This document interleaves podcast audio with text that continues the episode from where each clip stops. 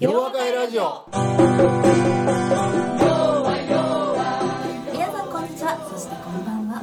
今日も洋和会ラジオをお送りいたします。洋和会ラジオは問題解決を学んだ世界中に広がる1万人の皆さんと斉藤先生をつなぐ心と心の架け橋です。この番組のホストは斉藤健一先生。そしてお相手するのは私ユッキーです。それではそろそろ始めたいと思います。皆さんこんにちは。そしてこんばんは。斉藤先生今日もよろしくお願いいたします。はいよろしくお願いします。はい、今回の洋和会ラジオも久しぶりにリアルに集まっての収録ねとなっています。はい、リアルがいいですいいねですね。はい。このオンエアを聞いてくださっているのは12月かと思いますけれども、その頃もコロナウイルスの新規感染が収まっているといいですね。いいですね。100人以下クリスマスだしね。うんいいといいですね。はい。斉藤先生やっぱり前回の収録もそうですけれども、人と会うだけでなぜかこうね、ニコニコと笑顔がね、あの湧いてきますね。そうやねはい。はいはい。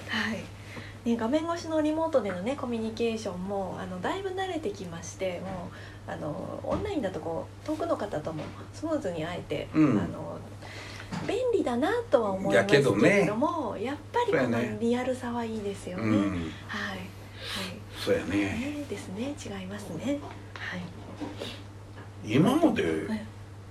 何人ぐらいズームでやったんやろ？10人以上いるの？もっとか。いりますね。ねはい。そうだもんね。すごいね。もう一年以上になりますもんね。えはい。ー。そうやもんな。ええずっとね画面越しで、うん。まあか逆にね関東以外の方もね、北海道とか九州の方とかもね。だからね。はい海外ともねできたりしますもんね。そうですもんね。はい、はい。うん。なるほど。ねっていうには良かったですけれどもね。こうやってねソーシャルディスタンスやっぱりリアルがはい。絶対いいですよ。保ってますけれどもね、はい。熱がこもってきますもんね、うん。はい。ね。はい。ねコロナ禍でね生活はすっかり変わってしまいましたけれども。俺はあんまり変わってないけど。あ本当ですか、うん。はい。先生この中であのこの1年で一番変わったことって何かございますか？あんまり。僕実はねはいなかなかいい質問でええこういう時期が外へ出たらあかんって言ったやん、はい自え粛いやええ。僕も自粛やってるつもりやって、はい。ところがね、ええ食に出てる回数をね、はい。僕いつもつけてるじゃん。ええええ見たらね、あれ去年と一緒やと本当ですか？俺な何してんねんと思って。ええええ。さすがだねって自分で思ったね、はい外食産業うん引退ですからね、いやいやもうたはい。だしね、必ずもう個室のあるとこしか行かなかったのね、そうですね、うん。はい。でややこしい人がいっぱいいそうなところが行かないとかね,、ええそうですよね。もうそういう感じで。私もあの天井高いとかの横が広いとかそうそうところしかねうん。行かなかったですけれどもね。はい。はい。私もあの自粛生活も長かったじゃないですか。まだ長い。まだ長いですね。ずっと長かったもんね。私特に長かったですもから、ね、うあなたの部屋にどんな構造になってるかっていうのも覚えてるような感じぐらい見てるよ僕。あそうですか、それがですね今年 あのずっと自粛生活長かったんで料理のレパートリー増えたんですよ、あらまとうとうれ冷蔵庫を一回り大きなものをこの間買いました。すごい。それは大したもんやね。入らない。なあ。鍋がもう2個も入らないとか、それすごいね、えお野菜が入らないとか。はいそれはすごいわ。今度寄せてもらうわ。えー、ですね、うんうん。ぜひ食べに全然あの冷たい答え言うのやめてくんない ぜひともはい、いやでも良かったのがこの間大きな地震があったあありましたね。あの後にうちのマンションが断水をしてあなんかこうポンプが壊れたらしくてその時に冷蔵庫があってよかったって思います。あなんで、いや水がない出ないじゃないですか、うん。まず氷があった大量にっていうところとああそれはよかったね。それで中にこう水がいっぱい。水もいっぱい入ってたんであのいろんなものがあったんです。本当水ないだけで困りますね。うん、いやそりゃそうですよ。料理を作っていた時にキュッてあれあか水が出ないみたいなとか。なるほでもうちの一軒のマンションが断水しただけで近所とのスーパーとコンビニの水全部買い占めましたから。どすごいね。丸2日で。うんやっぱマゾンさりそうんいうことある。んだね、はい、いっぱい来ましたし、はなるほど。い、いやでも冷蔵庫を大きくしてよかったと思いました、ああそれはよかったね、はい、食料だけはあるって思いました、うん。はい、はい。困ったらどこ行くわ知らんけどどこが家か。は ぜひとも、うん。はい、い。ありがとうございます。はい。ね、コロナでしあの自宅生活が長くなって、まあこう生活を見直したっていう方もね多いかと思いますね。あの私は同僚の方とあの同僚と話してて今まで忙しくてなんかもう寝に帰るだけだったのにやっと人並みな生活ができるようになったっていう同僚もいるので、そうですか、はい。そうだねっていう。私もベランダガーデニングとかもやり始めましたし。あそうやっと人間らしい生活がこれでできたっていう人もいたりもするかもしれない。あそれは良かったとは思うけどね、でもまあねやっぱりちょっと寂しいものはありますけれどもね、はい。はい。というわけででもまたねあのみんなでこうやって大勢で話すっていうのがまだできないですもんね。今日も距離取ってますしね。もうかなり取ってますよ、はい。でね。2メーターぐらい離れてんじゃん、はい、2メーターずつ離れてますねソーシャルディスタンスですからね。そうそうはい、であのスタッフの方もゲストの方もねあのずっとマスクをしてうん。待機してくださってますしね、そう、うん、はい。そんなわけでコロナ禍のですけれどもリアル収録で今日もやっていきたいと思います。はい、はい。では今回のゲストは斉藤先生の会社でインターンをされている舞さんですね。はい。今大学生なんですよねインターンってことはですね。はい。もうねとっても可愛らしいですね。はい、うん。今日お花柄着ていらっしゃるんですけど本当ねこの小花をいっぱい散ってるねこのお花みたいに可愛い小花っていうかあまあ花あのこあ小花っていうのかな、あのね、私もすいませんコリスみたいに可愛いとお花みたいに可愛いが一緒になってしまいます。面白いねそれね。ははいいはい。なんかこのねミスさんみたいじゃないですか。は本当？い、可愛いとっても可愛らしいですね。はい。はい先ほどから緊張されてますけれどね。まい さん、まいちゃんって呼んでみて、まいちゃん呼びたいですよね。今大学生っていうことで授業はどうされてますか？やっぱりリモートが多いんですか？そうですね全部オンライン授オ業ンラインです。ああ、そうなんですね。いや。2年生やけど2年間ずっとなるほどオンラインって言ってね、いやー辛いですねそれはねねええ一番ねはしゃぎたい時そうなんそうそうそうね本当だね。ねえですよね。大学生活やり直したいですねコロナの方はね。うわほんまやな、ねえねえ伸ばしてあげたいですよね。そやからうち来るのがもうすごくええ。ええ刺激になるんちゃうかなと思って。あそうですよね。はい。今日のこの回とかもそううんですよね。そうそうそうそう。ええええええ。うん。はい。もうね先生のオフィスが一段と華華やぐっていうかね。花の服着てるし。お洋服関係なくもああ私が言ったんですよ。ねはい、あのでも本当可愛らしいですよね。はい。うんまあエクボがこの辺できてる、ええ俺エクボってあんまり見たことあれへんからね。近年。あそうですよね、はい。またね。なんでそうですね。いやマスクをしてるから見えないのかなっていうはいはい僕もそういう意味言ってました。可愛らしいですよね本当ねでも先生のやはりねこうおはいなのかな、そうですね。はい。はい。だけあってやっぱりっていうか先生のインターンされる方は可愛らしいかつやっぱり知的な子が多いじゃないですか。いやもちろん。もちろん。類は友を呼ぶやから。え ですもんね。周り僕の周りにいる人はみんなねええ。賢い。はい。性格がいい。はい。ですもんね。見かけもいい。こういう、3つ揃ってますねがいやでも本当よく思うんですよね。毎年インターンの方こう変わる方も多いあのうん。変わるじゃないですか、はい。あの旅に思ってあ天は二物も三物も与える子がこんなにいるんだっていうのはうん。本当に思いますね。可はい。愛らしい舞ちゃんですね。はい。はい。長々話しちゃいましたけど。はい喋るな今日は。緊張マックスかもしれないなと思いながら、はい。はいすいません。私が振るのを忘れてました。自己紹介お願いします。はい、ご紹介いただいてはいありがとうございます。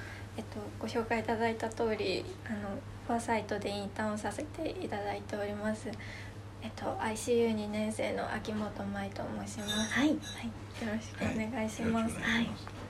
先ほどねちらっと聞きましたけどお食事会をその先生のコロナ禍でされたお食事会にあ一回ね。いやもっとあるか分からへんけどねああ一番最初何やったのかな。あはい。はいはい。いろいろプログラムやっててね、ええええはい。あの大学のために今を輝く同窓生たちっていうのをやっててね、はいそれを手伝ってもらったんあですよね。なるほど、ええ。なかなか大変なんでですけどね、あれっていうのは、あの音あこれと同じかな、はい。これはみんな聞いてるからいいんですけど、ええ。聞いてレコーディングしてあるのを全部文章に落とし込まないとあかんわけね。はい。でそれで読み手に分かりやすいようはい。に編集し直すんで、ええかなり大変なんですよ。大変ですね。ええでたまたま彼女の先輩がねアメリカに留学することになっちゃったから、はい。えだから代わりの優秀な子って言ったらえはい一番優秀な子を選んできました。って言って彼女登場。うん。さすがですね。それではいええ。3人で会ったんですね、えー紹介してもらって、はい。お昼やったかな、ええそれがきっかけなんですね。それがきっかけ。はい。先生との初対面どうでした？うんもう緊張しまくりっていうか。えいや本当に今後ね身身動き何もしないね。固まったままみたいな。大丈夫なの？かなえ今日もすごく緊張してますもんね緊張してるね、はい、はい、リラックスしていいんですよ、えはい。ありがとうございます。取って食べないですよっていやいやね君に緊張してんねん。僕ちゃいまんがなああ私ですか。威圧感が。いやいやいやいや使うんだはい。リラックスしてねいただいていいんですけどね。ね。はい。では早速質問に行きましょうか。はい。うん。斉藤先生の質問をお願いします。はい。はい。えっとこれはもうすでに斉藤さんには何回も質問質問というか相談させていただいたような気もするんですけど、ええ。え？ーでは改めて。はい。え？っと私ははい。今大学2年生でこう将来どういう仕事がしたいかというのが全く決まっていなくって。ええ。ただ自分がどういう仕事をしたいかっていうのを考える指標として何でしょう自分にしかできない仕事がしたいってずっと思ってるんですよ。かっこいいよえ なんかこう自分にしか生み出せない新しい価値とかこう自分からしかなんだろう見れない新しい視点とかを活用した仕事がしたいなというのをずっと思ってる思ってはいるんですけど学生生活の中でまだこう自分が何に向いているのかが何も分かっていなくって、うんあとはあの先ほども出てきた「今を輝く」の記事読ませていただいたり書かせていただいたりしてこうそこに出てくる同窓生の皆さんそれぞれ自分にしかできない仕事をやっていらっしゃってすごく学生目線として本当に輝いて見えるし楽しそうだなって思うんですよ。でそこで斉藤さんにお伺いしたいのが自分にしかできない仕事ってどうやって見つけたらいいんでしょうかっていうえお伺い難しいよ。そんな君一度たりとも俺聞いてへんやろみたいな。あそうなんですね。あ聞いたか。ええ。これはいえねえ。なかなかはい。今の若い人たちにとってうん。ははい。非常に重要な質うん問ですねだと思うのね。はい。であのこれ聞い聞いたええ。聞きながら頭の中でこうはい。考えてんねんけどねそんなもん分かれへんやろみたいあなね。分かれへんやろ。僕がおそらく自分これうん自分にしかできない仕事ちゃうかって思ったのはおそらく半世紀生きてから違うのかなみたいな気がするわけやな。かと言ってまあそれやともうそこで終わってまうから、はい何にも参考になれへん話になって。それやったらあかんやんっていうことなんでね、ちょっとこう僕なりに考え方をこうしっかりと、えー、舞ちゃんに学んでもらうとね、えーその半世紀経たないうちにもっと早い段階に自分でその考えに行き当たる可能性が高くなると思うのね。でそれのおそれは何だっていうことやねんけどね。はいまあいくつかこうあるんやけど一つ目はまずこいつはやっちゃいけないことやねんけどもよくあの大学生の人が、えー業種であるとかね職種を選ぶっていうことをやるわけやな、まあ就活が目の前に来るとね、はい。どういう業種がやろう、はい。どういう職種がやろうというようなことやな。はいだからまあ職種ってのは営業職であったりはい。なんとかであったりってこうやっちゃな、でまあ業種は分かるように、あの商社行きたいねんはい。金融機関行きたいねん。こういうことやと思うねん。けどそれは僕は考えちゃいけないっていうふうにこう思うわけよね。はい。なんでかっていうとそこを行きたい理由は自分なりにいろいろあると思うけれどもそれができるわけがないみたいな。それは業種であったり職種で得られることじゃなくてむしろあのそういう組織のに入った時の上司がかなり大きな影響を持っててその上司次第で自分がやりたいことっていうのができなくなる可能性が高いと。こういうことがある。それからあの業種や職種を考えちゃいけないっていうことやと思うのね。それで2つ目が一番大事なところになると思うねんけどね自分を客観的に見ることが大事になるなっていうふうに思うね客観的に見るっていうことからはどういうことかっていうとね一つはやっぱり一番いいのはよくあの自分が好きなことを仕事にできる人って幸せだよねってこう言うじゃん。はい、いやその通りなんだよ。えー、だから自分がそもそも好きなこととか自分が得意なことって何やろうなっていうふうに考える必要があるなと。でこれは実はね僕があのこの「夜和会ラジオ」のどっかで言うたことあるねんけどねあの小学校の時に、はい、俺自宅の家の冷蔵庫の前に母は冷蔵庫の前に立ってて母親が台所から来る時に会話した内容にね「はいはい、あケンちゃんは本当にあの話がうまいから」って言われたのね。はい。おそらくそれを記憶してるっていうことはきっと話がうまかったんやろうな、だからどちらかというとその児童会とか生徒会にね、えーと立候補して会長に立候補するとすぐこう通っちゃうっていうのはね人気者になっちゃう。あれ話がうまかったんですよ。要するにあのありもしないような、今の政治家も真っ青になるぐらいのね、話をきっとできたんだろうと思うね。それはきっと僕の得意なところだった。それ以外はあんまり得意なものがなかったかも分からへん、はい、ただそうか。あとは家にあのよく米米米米アメリカの軍人の人が来てたことがあるんでね、はいはいはい、あの英語は割と家の中ではよく使われてたこともあって、英語は得意だったかも。これは中高っていうのは中学校ではよく英語の歌を英語の先生に歌えって言われてね、はい、英語の授業の時に、はいはい、あの男女共学ですよ、はい、でそこでこう歌って窓が開いてて周りにみんな聞こえるみたいなで別のクラスから「すごく良かったよ」って言われたりしてね。俺って英語もそう声も良かったしそれから喋るのも得意かみたいなそういうのはあったのね。で考えてみたらねなその後ずっとそれ続いたかってあんまりそんなこと続いてないんですよ。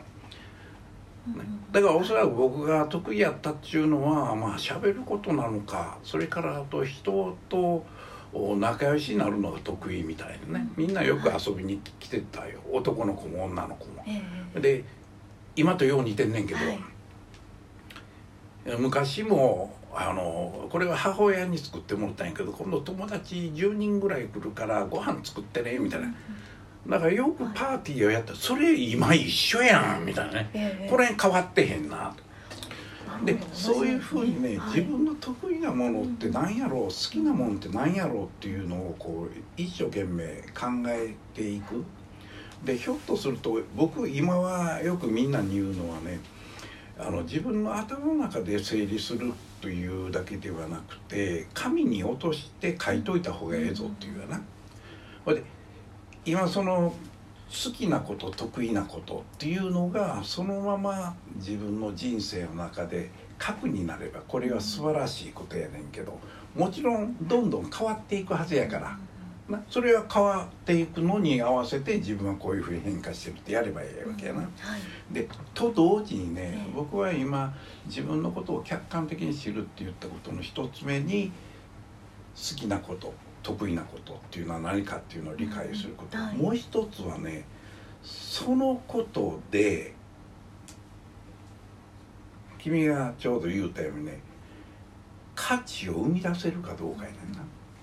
つまり価値生み出せるっていうのはお金に変わるかどうかなんです。だからいくら自分が好きで得意であってもそれが一つのビジネスモデルにならなければはいはい価値を認めてもらえない。うん価値を見てもて認めてもらえるとそこにお金が生まれてくるんですよ。はい。つまり価値イコール価格やから。なだからいつも自分の好きなもの得意なものというものこれが仕事という話になるわけやからほんならそいつをどのようにしたら価値に変えることができるのかお金を生み出すことができるのかっていうことを考えるっていうのはこれ大事なことかもってこういうふうなものがね。でたまたまね僕の塾で、はい。えー高校3年の男の子が来てたわけやな。ええ。でこの子はなまあ高3の男の子がそんなね何十万も払ってって親父が、はい。まあ塾に3回ぐらい来てたもんやから、はいはい親父さんが「お前行け」って言ってこはい。う来たわけやけどね、彼はあの自分の好きなことっていうのはうん。ビジネスなんですよ、うん。高3のくせに。これは親父の影響やな。親父さんははい。自分で会社の社長やってる人やから、それでねビジネスやりたい。それからもう一つ中国とのビジネスやりたいっていうのがこれは自分が好きなんやな、うん。ビジネスが好き。でおそらくうまいこと言ったら儲けれるの好き。うん。それから中国はひょっとしたら自分好きかもみたいな。うんうんうん。ね。はい。でこれ親父さんも中国でビジネスやってるからその影響を受けてんだな。なとするとね、はい。彼が塾で学ぶまあ最初はなんで来たんやろうと思ってたんやけど、はい彼がまあ自分でその事業プランあるんやったら事業プラン出せよとかあるいはなんか自分で問題あればその問題は何かっていうことをちゃんと紙に落としてそれを解決するためにどうしたらいいかっていう問題解決を学びながらね、はい。それを実際自分のケースを使って発表するということを求められてるわけやけどはい。彼が最初に途中で、えー発表したやつっていうのはまさに中国ビジネスについてね、はい。それも中国から、えー女性用のアパレルを安く仕入れて日本に持ってきて日本で、えーなんやネットを通じて売るってこういうことを考えてるのね。はい。でそれを高3で考えるかみたいに思った時に、はあなんでそんなこと思ったんやって言ったらネットでいろいろ調べてみるといろいろ出てくることを発見みたいなね。だから彼は自分が好きなこと、うん。ええビジネス。はい。中国。でひょっとしたら成功したらお金儲けができる、うん。このことに興味持ったんやと思う、な次はそれをどないしてお金を生み出すことができるのかって言っておそらくあの30歳代の日本の女性向けの安い、まあ、お得感のあるアパレルを輸入してたくさん買うてもらってこれが彼の頭の中にあったやつやね、はい。ところがいろいろ調べていくとね競争が厳しいっていうことを彼が探すわけよ。ええね、どうもいろいろ調べると競争が激しくってね、値段の叩き合いをどうもやってるように見えちゃう。うん。だからこれは良くないって言っいうことでねはい。さらにテーマを考え始めたうん。でも自分としては30代の女性を狙いたいっていうのね、うん。なんでか知らんけどそれ聞かなかったんやけど。ね。ちょっと聞いてみたいうん、聞いてみたいとかやけど、はい。まさか好きやとか言えへんとは思うねんけどね。はい。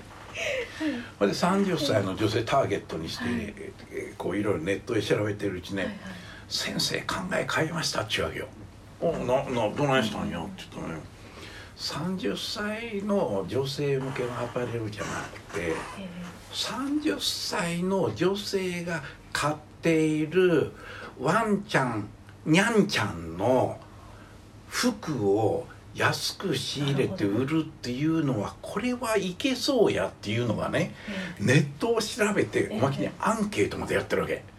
すごいですね、うんそれもねはい。1着ね100円とか200円犬用の服っていうの。ははい。それでうんそいつをあの例えばこういうもの買いますかっていうようなことをアンケートしたらね。一挙に10枚とか20枚買うんですって安いから。あそれでこれで僕頑張りたいと思います。大学決まってんですけども中国語を学ぶことも決まってんですけどもうこれでね大学生やりながらビジネスをやりたいと思うんです。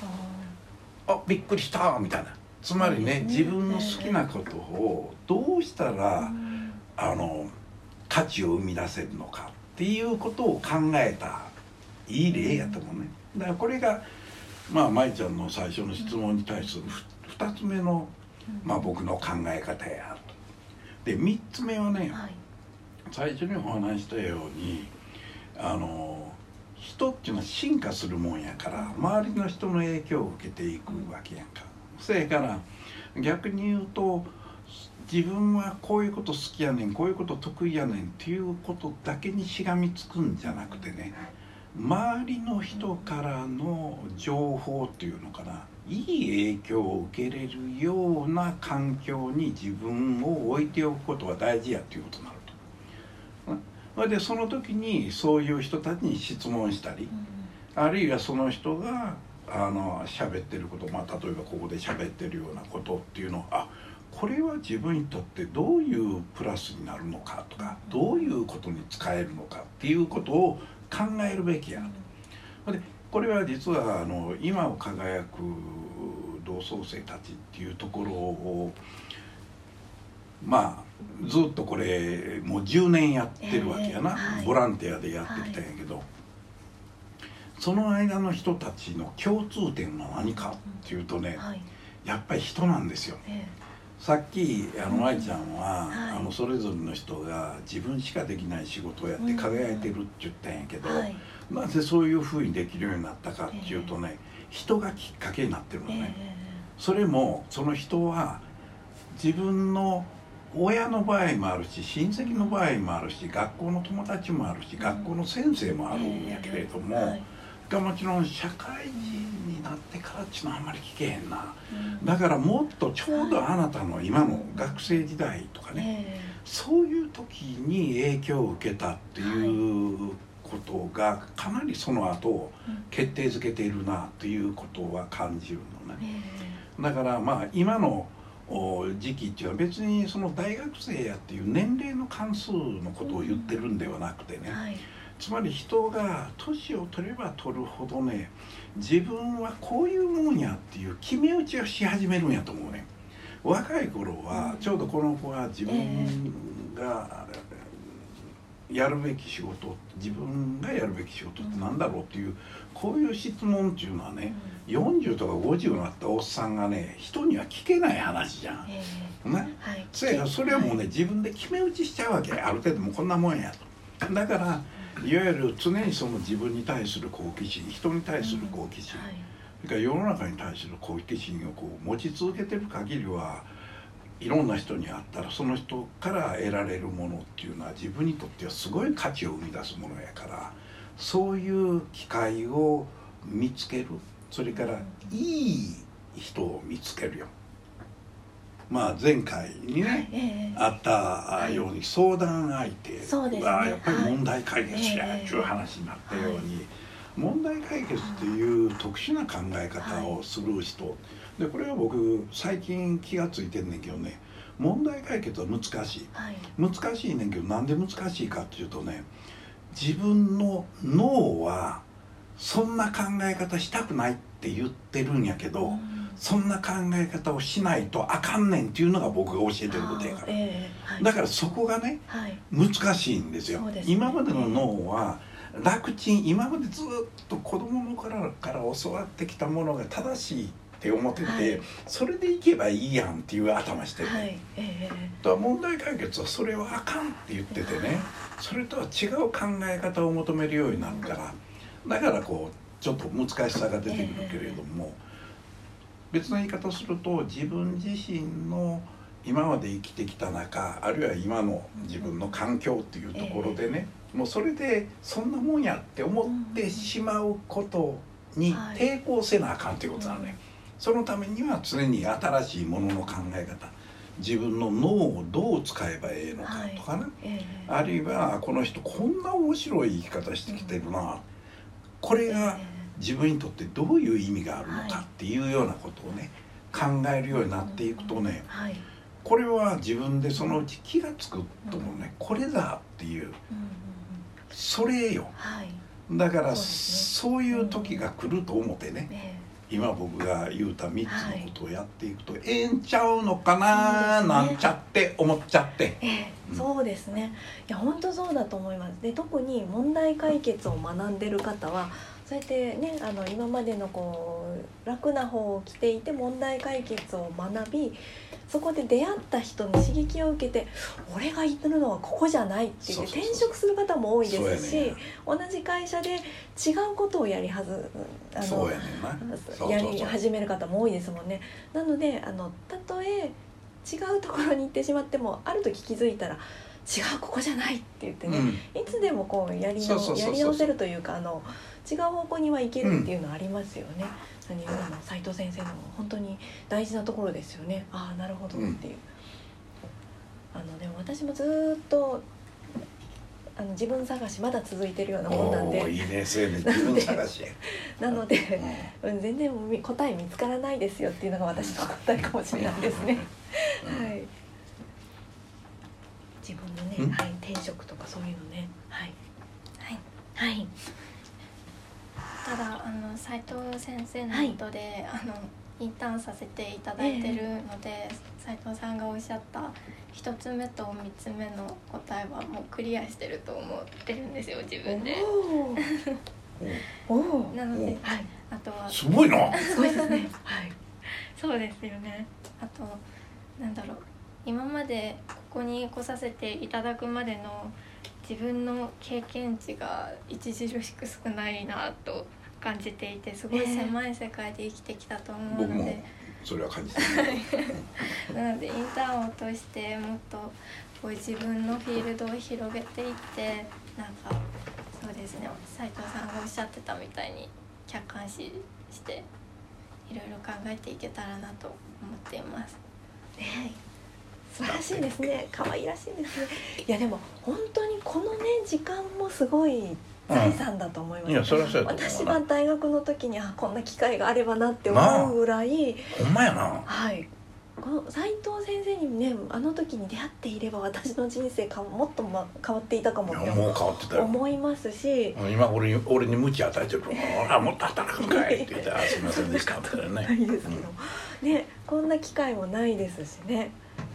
うん。洋和会ですとか本当にインターンでねここに来られてる間にあのこうやって来られる方の、いろんな職業の人がいるんで聞いてみるっていうのもいいかもしれないですしね。生の声を聞いてみるとかね、あの OB 訪問 OG 訪問のまだ手前のところでねいろんな話を聞いてみるっていうのもいいかもしれないなと思いました。はい。はい。はい。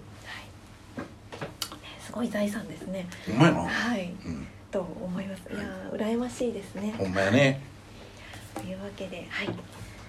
じゃあ、まいちゃん、可愛いですね、本当ね。は。はいいもう、あのーはい、なんかなんでしょうテンション高いなとお 大丈夫かい？ああそうやないや、直に会うとね。あそうやなそうやなははいはいしかも、こんなね、あのフレッシュな感じで、今年一年が終われるんだなっていう感じ。ああいいですねはい。はいですよ。はい12月ですよ。先生いいですねはいというわけで、斉藤先生、まいちゃん、今日はありがとうございました。ありがとうございました。はい、ではラジオのきお聞きの皆さん今年もありがとうございました。ありがとうございました。来年またお耳にかかりましょう。お耳にかかりましょう。はい。だね。はい。ではそれでは良いお年をお迎えください。はい。良いお年をお迎えください。はい。ではまた来年。We can make it good 弱弱弱弱洋和会ラジオそれでは皆さんまた次回お耳にかかりましょう。お相手は斉藤圭一先生と私ユッキーでした。大きな輪になるいつも通じ合う大きな輪になる